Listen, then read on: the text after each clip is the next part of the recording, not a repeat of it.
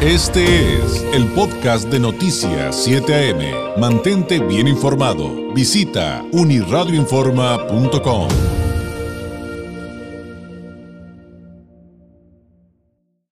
semanas recientes hemos estado escuchando de casos en los que ya comienza a haber una justicia más clara en casos de abuso eh, animal, en casos eh, de maltrato, de asesinatos de, de, nuestros compañeros no humanos en varias vertientes. Quizá uno de los eh, casos eh, más representativos en esta materia a nivel nacional, que hay, que hay diferencias con el Estado, con cada entidad, eh, fue el, de los perritos rescatistas de Querétaro. Eh, es este hombre que le dio unas salchichas envenenadas a Atos y a Tango fue sentenciado a 10 meses y seis, a 10 años, perdón, a 10 años y 6 meses de prisión. Aquí, aquí en Baja California ha habido algunos avances. Vamos a tratar de entender eh, cuáles son y, también, eh, pues esto en el marco de que dieron prisión preventiva a unas personas por maltrato y desnutrición de, de, de varios animalitos eh, después de que consiguieron un cateo. Y para hablar del tema, le agradezco enormemente al licenciado Milton Valenzuela, encargado del Departamento Jurídico del Colectivo de Abogados Animalistas en México, nos tome la llamada. Licenciado, muy buenos días. ¿Qué tal? Muy buenos días, David. ¿Cómo están? Muy bien, muchísimas gracias.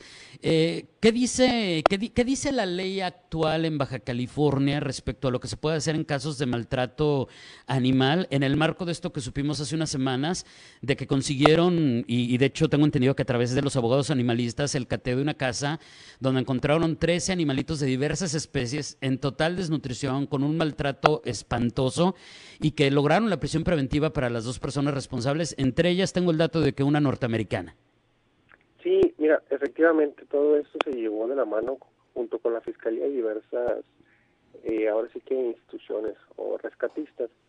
La verdad fue, fue un logro para la comunidad, toda vez que como ya lo mencionaste, pues se generó efectivamente. Esto se dio el 8 de septiembre de este año, en el cual, pues, bueno, a través de una intervención judicial solicitada por la Fiscalía, un juez de control, solicita eh, una intervención a un domicilio a efecto de de revisar qué es lo que se encuentra dentro, ¿no? Esto de, derivado de una denuncia. Bueno, una vez ellos interviniendo en el domicilio se percatan que efectivamente son ciertas las los hechos que se denuncian, es decir, que se encuentran animales en malas condiciones, malas condiciones de higiene, se encontraban con olor, olor, olores fétidos, es decir, los animalitos estaban viviendo en jaulas, totalmente con desnutrición y convivían con su excremento, es decir, pésimas condiciones. Eh, como bien lo mencionaste, también se vinculó a proceso a dos personas. Las dos personas en este momento están en prisión preventiva, que no es más que una medida cautelar que la ley señala que deben de, de permanecer en penitenciaría internados hasta en tanto no se resuelva su situación jurídica. Una vez entendida esta parte, pues bueno, eh, qué es lo que sigue en este procedimiento penal. Actualmente sigue activo, por lo que respetando la secrecía del proceso, pues no podría dar mayores datos. Claro. Pero si hay alguna cuestión en lo particular que no haya quedado claro, igual, sin problema puedes intervenir. Claro, muchas gracias. Eh, pues de, de, entrada, licenciado, eh, en este caso los animales lograron rescatarlos. Entonces, eh, me imagino que, que, deberá de haber una diferencia entre maltrato eh, y, y, la gravedad de ese maltrato a los animales a que se los hubieran matado. Eh, ¿Qué tipo de sanciones hay en Baja California para las personas que cometan este tipo de delitos, que ya les podemos decir oficialmente delitos, ¿no? O sea, porque se persiguen desde lo penal. Sí, efectivamente, el Código Penal para el Estado de Baja California en el artículo 342 refiere cuál es la pena de prisión para las personas que cometen el delito de crueldad o maltrato animal, que es el delito por el cual se les vinculó proceso a estas dos personas. La pena va de los tres meses a los dos años de prisión, entonces bajo ese margen es en el que se estaría manejando.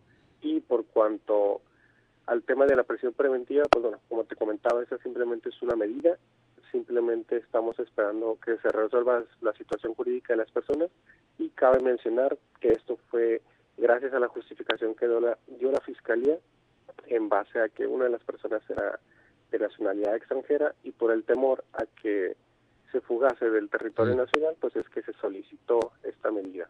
¿Cuál sería la diferencia, licenciado, en caso de que hubiera habido eh, un, asesinato? Es decir, como eh, el caso de Querétaro, que lograron probar que le habían dado salchichas envenenadas a, estos perritos Atos y Tango, porque eh, también este, pues es, sería algo muy distinto que los hubieran matado, ¿no? Bueno, lamentablemente en términos jurídicos no hay mucha la diferencia, toda vez que el delito de maltrato animal considera dentro de sus diversas fracciones, perdón, el tema de provocarles eh, ahora sí que lesiones hasta la muerte. Entonces ah, sí sería prácticamente lo mismo. Pero pues bueno, el tema de que te comento, de la pena mínima a la pena máxima pues varía, varía de, de acuerdo a las condiciones. Sin embargo, en términos generales, quiero pensar, licenciado, y usted que, es experto en derecho y además trabaja con este colectivo de abogados animalistas, eh, todas estas historias tienen que, tener un efecto. O sea, a lo que quiero llegar es, ya no me parece que después de escuchar estos casos, le parezca tan fácil a una persona eh, cometer actos de crueldad con un animal cuando ven que efectivamente te pueden meter a la cárcel y efectivamente te puedes quedar en la cárcel mucho tiempo. Sí, es, correcto. la intención es concientizar a la sociedad de que está mal y la sociedad, pues bueno, ya está poniendo los reflectores en, esos animales de compañía. Es decir, pues nuestra obligación como, como seres responsables, pues es la protección de sus, de sus derechos. Entonces, pues bueno, lo que tratamos es de salvaguardar su integridad física, salud y cualquier psicoemocional, porque bueno, también son seres conscientes, son seres sintientes, son seres que, emanan sentimientos.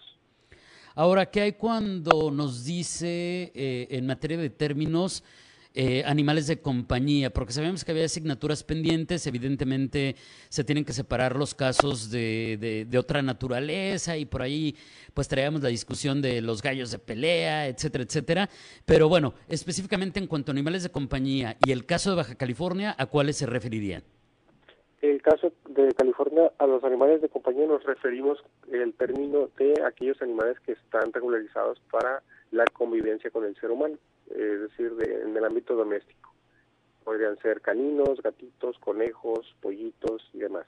Pero bueno, el caso justamente que tomábamos al inicio tenía en sí, si no me equivoco, poco menos de media docena de halcones que se presumen son peregrinos. Entonces, eh, ese tipo de especie, al ser una especie restringida, le correspondería a la autoridad federal el tomar acción y es lo que estamos en espera de que se tomen las cartas necesarias para ahora sí que haya una una vía distinta a la estatal y sea sancionado por la vía federal. O sea que podrían sumar cargos, en este caso, por ejemplo, por tráfico de, animales eh, eh, prohibidos o, especies este, controladas. Sí, podríamos decirlo en, en, ese tipo de palabras, en una vía distinta, en un procedimiento distinto, pero bueno, de igual forma sería en materia penal. Muy bien. Ahora eh, me voy a regresar un poquito. Estamos platicando esta mañana con el licenciado Milton Valenzuela, encargado del Departamento Jurídico del Colectivo de Abogados Animalistas en México. Me voy a regresar un poquito al tema de, estos 13 animales víctimas de crueldad animal. Eh, que, encontraron aquí en, en, Fue en Tijuana, ¿verdad? Sí. Sí, fue en Tijuana, digo, iba a decir Baja California, pero para ser más específicos, y que llevó a que dos personas fueran llevadas a prisión preventiva. Eh, se logra todo este proceso que usted ya nos contó, licenciado, y ahora la pregunta es, ¿qué pasa con los animales? Es decir, ¿qué, es, qué sigue con, todas estas especies? ¿A, dónde se, eh, a, qué autoridad le toca? ¿A dónde se tienen que llevar? Eh, vaya, ¿cuál es el destino de, de todos estos animalitos? Bueno, primeramente tuvieron resguardo por parte de Control Animal Municipal. Entonces, al ser una institución muy saturada, se pide el apoyo de la sociedad es en este momento en cuanto entran diversos grupos como Rescue Me, que es una de nuestras colaboradores, que se encarga de, de apoyarnos en el tema de hogares temporales, ya que actualmente la depositaría judicial de estos de esas especies la tiene la fiscalía, es decir, no es una custodia definitiva, simplemente es durante el procedimiento. La intención es solicitar la libertad total de estas especies pero bueno, para ello se, se debe justificar dentro del proceso, pero bueno, actualmente están en lugares temporales. La mayoría de ellos ya están asignados, pero bueno, aprovecho el espacio para reiterar una solicitud. Aún necesitamos ciertas ciertos colaboradores que nos apoyen en ese sentido, por lo cual, pues bueno, les pediríamos el apoyo. Si es que se pueden contactar con Abogados Animalistas México, de igual forma puede ser por medio de la página de Facebook, está constantemente activa por parte de nuestros colaboradores. Y pueden ayudar a rescatar uno de estos animalitos, de los que pueden, de los que son domesticables, ¿no? Creo que quedarían entonces fuera los, los halcones que nos comentaba Lick.